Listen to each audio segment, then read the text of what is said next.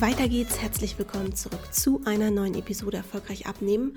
Und heute geht es in Teil 2 der Podcast-Reihe, warum du deine Wunschfigur nicht erreichst, um ein weiteres Thema, was mir sehr, sehr häufig begegnet bei besonders Frauen, die abnehmen wollen. Männer sind davon auch betroffen, aber grundsätzlich gibt es deutlich weniger Männer irgendwie, die wirklich an dem Punkt sind, dass sie sagen, es muss jetzt unbedingt was tun. Das heißt, das ist nochmal eine ganz andere Baustelle. Die arrangieren sich viel länger mit ihrem Bierbauch, während wir Frauen da meistens einen höheren Leidensdruck haben. Aus gesundheitlicher Sicht sind wir Frauen da manchmal vielleicht übertrieben am Werk. Ebenfalls aus gesundheitlicher Sicht raffen Männer sich häufig viel zu spät auf, etwas zu tun. Häufig erst dann, wenn Herzinfarkt und Co. ein Thema sind. Aber das äh, soll jetzt gar nicht das Thema dieser Episode sein, sondern ich möchte dir mit diesem Podcast einen Spiegel vorhalten. Weil die meisten Diäten scheitern daran, dass du vom Kopf her irgendwo glaubst, dass etwas nicht geht oder dich selber limitierst oder dafür sorgst, dass du dich selber boykottierst, äh, sabotierst und so weiter und so fort.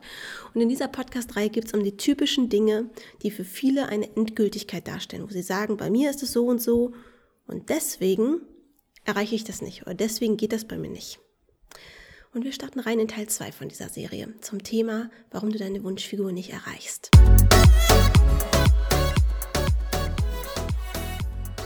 Und Teil 2 dreht sich um das Thema Mitleid bzw. Selbstmitleid. Ja, Selbstmitleid ist ja auch nur eine Form von Mitleid, sprich du bemitleidest dich selbst, wie es das Wort schon sagt. Beide Formen von Mitleid, sowohl das, was du von anderen bekommst, als auch das, was du dir selber mitteilst, wird immer dafür sorgen, werden immer dafür sorgen, dass du dein Ziel nicht erreichst, weil du dich selber oder andere oder dich von anderen in eine Opferrolle steuern lässt. Das heißt, immer dann, wenn wir uns als Opfer sehen, denken wir, dass die Situation für uns ausweglos ist. Und deswegen ist das Aller, Allerschlimmste, was deine Mitmenschen, auch wenn sie es gut meinen, dir geben können, ist Mitleid für deine Situation, wenn du tatsächlich etwas verändern willst. Und deswegen ist auch Selbstmitleid das Letzte, was du dir erlauben solltest, wenn du deine Wunschfigur erreichen willst. Als Beispiel. Zu mir kommen Frauen ins Coaching, unter anderem, also manchmal auch einfach Businessfrauen, die keine Zeit haben, sich damit zu befassen, aber auch viele Frauen, die wirklich schwere Vorerkrankungen haben. Vorerkrankungen, wo sehr viele andere Menschen sagen, bei mir funktioniert das nun mal nicht, weil ich muss Medikament X nehmen, weil ich habe die und die Vorerkrankungen, meine Hormone, meine Grundvoraussetzungen, meine Genetik, ich bin so arm dran. Und der Punkt ist, Gerade Vorerkrankungen wie PCOS, Hashimoto habe ich einen wirklich extrem harten Fall gehabt. Die meisten Hashimoto-Fälle sind gar nicht so haarig, aber ich habe einen Fall gehabt, die junge Frau konnte sechs Jahre überhaupt nicht abnehmen, obwohl sie professionelle Unterstützung hatte. Das war schon echt heftig. Oder auch Hirntumor. Ja, eine junge Kundin, die schon als Kind zweimal einen Hirntumor gehabt hat, die nie, nie, nie wieder in ihrem Leben satt sein wird, weil der Körper die ganze Zeit Hunger signalisiert, weil keine Sättigungshormone mehr gebildet werden können. Das heißt, ihr seht schon, auch Diabetes und Co. Ich habe hier wirklich härtere Fälle, als ihr es wahrscheinlich seid, bei mir im Coaching. Und sie haben alle eins gemeinsam. Sie bekommen von mir kein Mitleid, weil ihr gesamtes Umfeld sie bemitleidet. Die Eltern, die Freunde, sie sich selbst, die meisten Menschen mit Vorerkrankungen und auch ich habe übrigens Hashimoto. Ja, ich habe inzwischen auch gar keine Schilddrüse mehr. Ich habe übrigens mit 16 auch Schilddrüsenkrebs gehabt. Also ich hatte jede Menge Möglichkeiten, mich selbst zu bemitleiden. Aber ich habe es nie getan, auch bei der Krebsgeschichte nicht. Weil es bringt einen nicht voran, sondern es reitet einen in eine Opferrolle. Okay? Ich bin sowieso, als die Diagnose Krebs im Raum stand, die ganze Zeit davon ausgegangen, dass ich ihn nicht habe. Es wollte nicht in meinen Kopf. Dann haben sie bei der OP festgestellt, es ist welcher. Sie haben die komplette Schilddrüse entfernt. Ich bin rausgekommen und ich habe mich nicht selbst bemitleidet, sondern sie haben es mir gesagt. Sie haben gesagt, sie konnten es entfernen. Ich habe gesagt, alles klar, damit ist das Thema dann ja auch gegessen. Ja, Strahlentherapie hin oder her. Scheißegal. Hätte ich mich in diese Opferrolle begeben, und mir ging es wirklich dreckig, wenn man mal wirklich vier Wochen keine Hormone genommen hat, keine Schilddrüse mehr hat, weil man wirklich auf Null runtergehen muss für diese Strahlentherapie. Dann merkt man erstmal, was die Schilddrüse alles mit einem macht. Ich konnte keine Treppen mehr steigen. Ich habe außer Bananen quasi keine Nahrung mehr vertragen. Ja, so krass sind die Eingriffe der Schilddrüse in deinen Kreislauf, in deinen Stoffwechsel. Aber ganz beiseite. Hätte ich mich damals selbst bemitleidet, permanent, hätte ich das wahrscheinlich gar nicht gut weggesteckt. Ich wäre vielleicht depressiv geworden. Ich hätte nicht mehr nach vorne geschaut und gesagt, in vier Wochen werden die Tabletten ja wieder angesetzt. Dann geht's vorbei. Ich kann froh sein, dass es früh entdeckt wurde, dass ich die beste OP hatte, die man haben konnte. Ja, selbst in der MHH hier, wo wirklich Spezialisten nichts anderes machen als Schilddrüsen, haben sie gesagt, ihre OP ist so gut verlaufen, das haben wir seltenst gesehen. Okay? Aber selbst wenn Scheiße gelaufen wäre, es hätte mir ja nicht geholfen, mich zu bemitleiden. Im Gegenteil. Der Körper braucht ja die Kraft, das Immunsystem braucht die Kraft, dass wir uns darauf fokussieren, dass wir es schaffen. Und jetzt haben wir beim Abnehmen folgenden Punkt. Ähm, es muss ja nicht mal an dem Punkt sein, dass man wirklich gesundheitliche Einschränkungen hat durch die Abnahme. Es kann ja auch einfach sein, dass man sich nicht wohlfühlt. Es kann auch einfach sein, dass man sich selber einredet, dass man es gar nicht erst versuchen muss, weil man ja Vorerkrankung X hat oder Lebensumstand Y oder der Partner einen ja nicht unterstützt oder die Kinder das nicht mitessen oder oder oder.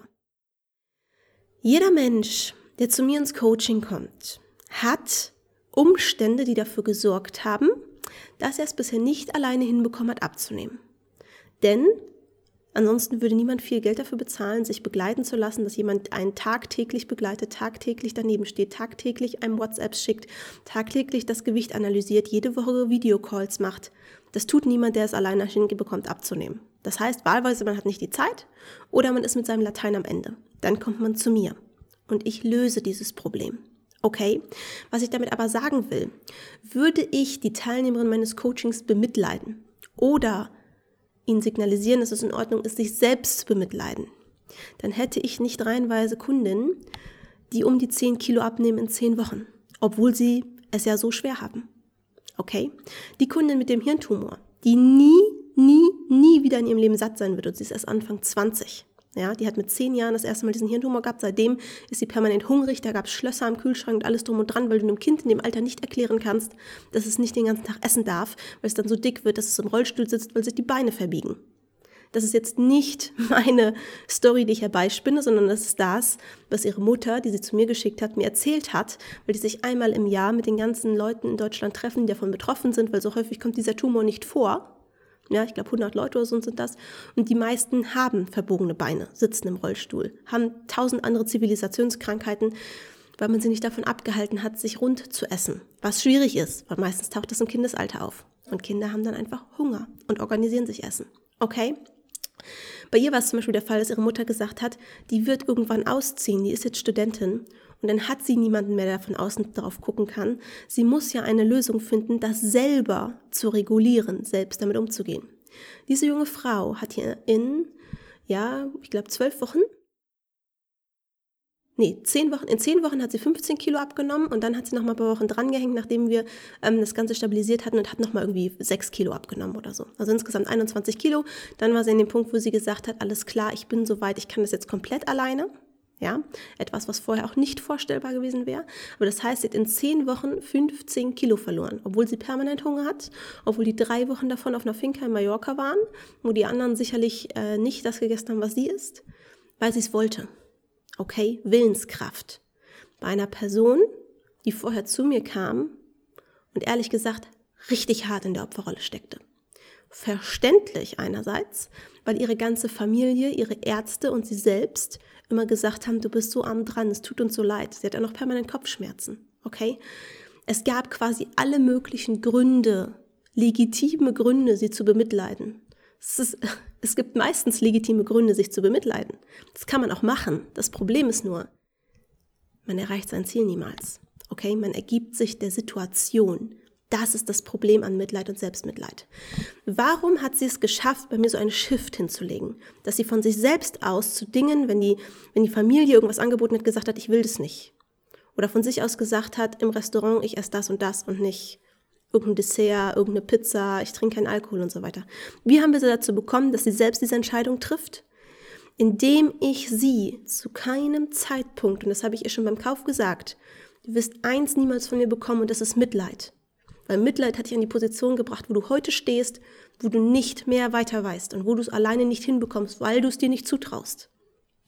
Und dadurch, dass ich mit ihr durch jede Situation gegangen bin, dass ich ihr kein Mitleid gegeben habe, sondern ihr mit ihr erarbeitet habe, wie man welche Situation lösen kann, sie auf die Eventualitäten des Lebens vorbereitet habe, auf die Situationen, an denen sie bisher gescheitert ist. Dadurch habe ich ihr Selbstvertrauen zurückgegeben. Selbstvertrauen in Bezug auf Ernährung, auf ihren Körper, auf die Kontrolle über Essen. Okay? Wenn sie das geschafft hat, nachdem sie, ich glaube, zwölf Jahre schon inzwischen dieses Problem hat, dass sie dauerhaft hungrig ist, wenn ich mit ihr schaffe, das Mindset zu shiften, dass sie sich nicht bemitleidet, sondern sagt, es hilft ja nichts. Selbstmitleid, Opferrolle bringt mich nicht weiter. So, wenn ich sie an den Punkt bekommen habe, wo sie Entscheidungen trifft, die gut für sie sind, sind wir wieder beim Thema von der letzten Episode. Wenn ich das bei ihr geschafft habe, warum zur Hölle sollte ich das nicht bei jemandem schaffen, der nicht so eine Voraussetzung hat? Es geht. Es bedeutet Arbeit. Ich habe auch nicht gesagt, dass es leicht ist. Aber hinten raus wird das Leben deutlich leichter, wenn man diese Transformation gemacht hat. Das heißt, du kannst dich entscheiden zwischen Opferrolle, Selbstmitleid, dich von anderen bemitleiden lassen, dich darin bestärken, dass du es nicht kannst. Oder du kannst sagen, ich kann alles. Ich weiß noch nicht wie, aber ich suche mir jemanden, der es mir zeigt. Okay? Und selbst wenn du nicht so eine Voraussetzung hast, die meisten haben ganz tolle Sachen, weswegen sie sich bemitleiden. Das können leichtere Vorerkrankungen sein, es kann der Partner sein, der einen nicht unterstützt, es kann die viele Arbeit sein, der Stress, die Eltern, die Kinder. Ich kenne niemanden, der die perfekten Umstände hatte. Das gibt es nicht. Nicht, sobald man mal berufstätig ist und irgendwie gewisse Ambitionen hat, im Leben irgendwas zu erreichen, sei es beruflich, sei es privat. Das gibt es nicht. Niemand hat den ganzen Tag Zeit. Ja?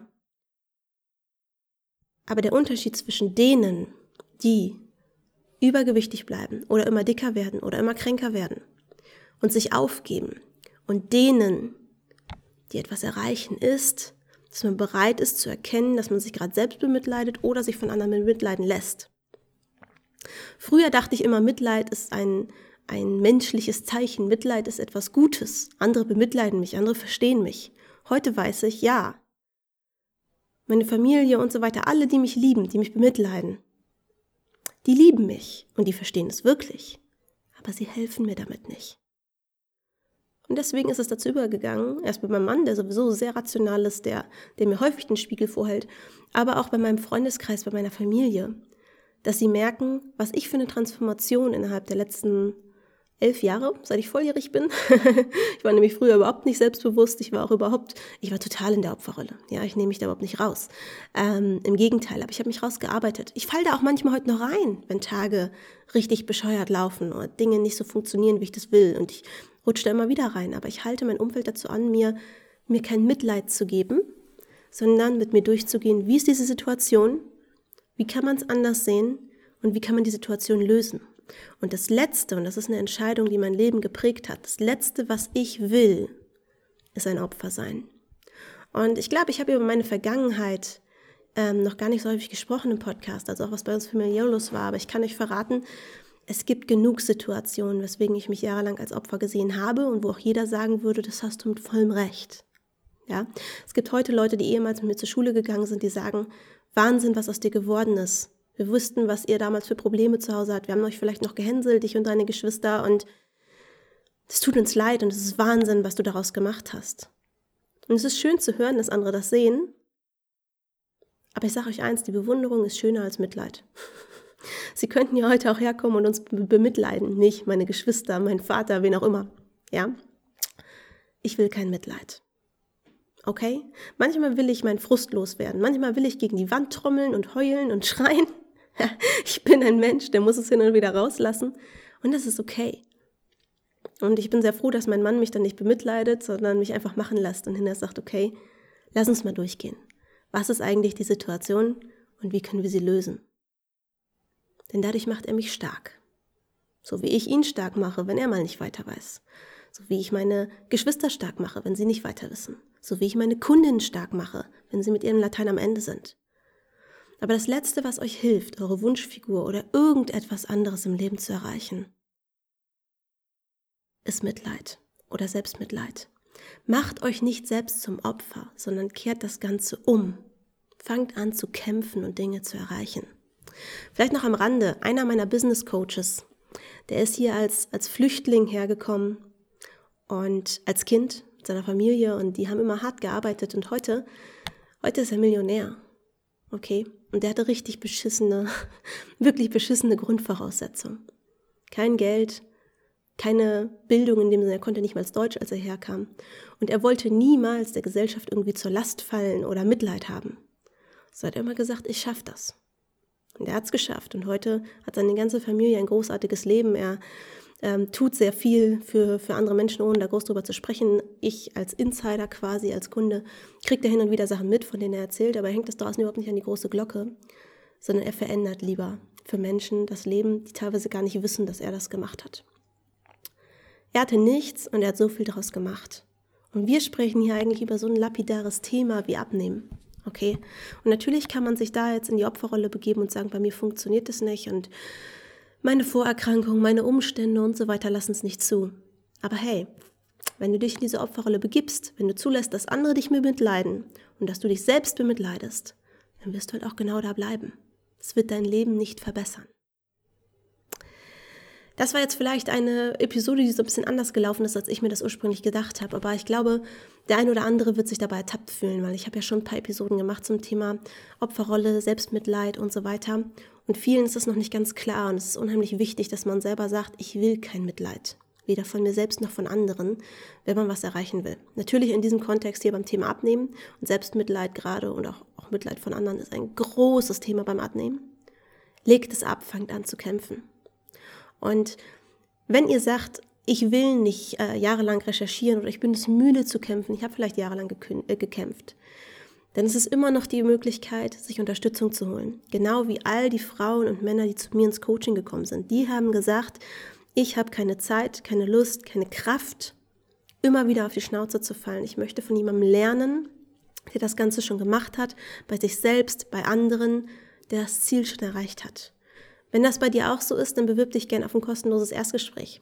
Da geht es nicht darum, direkt zu entscheiden, ja, ich will mit Deborah arbeiten oder nein, sondern es geht darum, erstmal im Vorgespräch zu gucken, wo stehst du gerade, kann ich dir überhaupt helfen? Ich nehme niemanden an, den ich nicht helfen kann.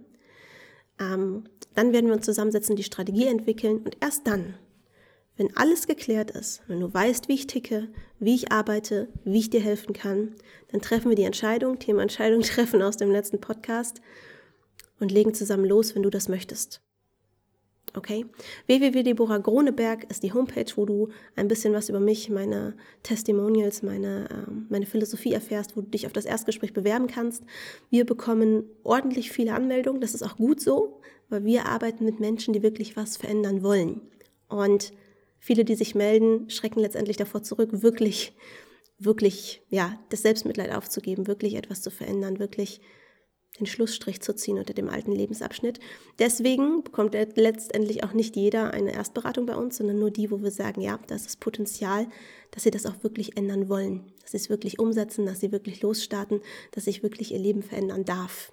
Denn dafür muss man bereit sein, so so komisch das jetzt klingen mag, man denkt, jeder müsste dafür bereit sein, aber die Erfahrung zeigt, nein, viele bleiben letztendlich gerne in ihrer Selbstmitleidsposition. Wenn das bei dir nicht so ist, und du sagst, der, der Durchbruch, der muss jetzt endlich her. Dann www.deborahgroneberg.de. Du hast nichts zu verlieren, trag dich ein. Wir werden dir nach dem ersten Vorgespräch eine Einschätzung geben können, ähm, wie lange ein Coaching dauern sollte, welcher Preisrahmen dabei zu rechnen ist. Die Erstberatung und das Vorgespräch sind selbstverständlich kostenlos. Bis dahin und bis zur nächsten Episode. Deine Deborah.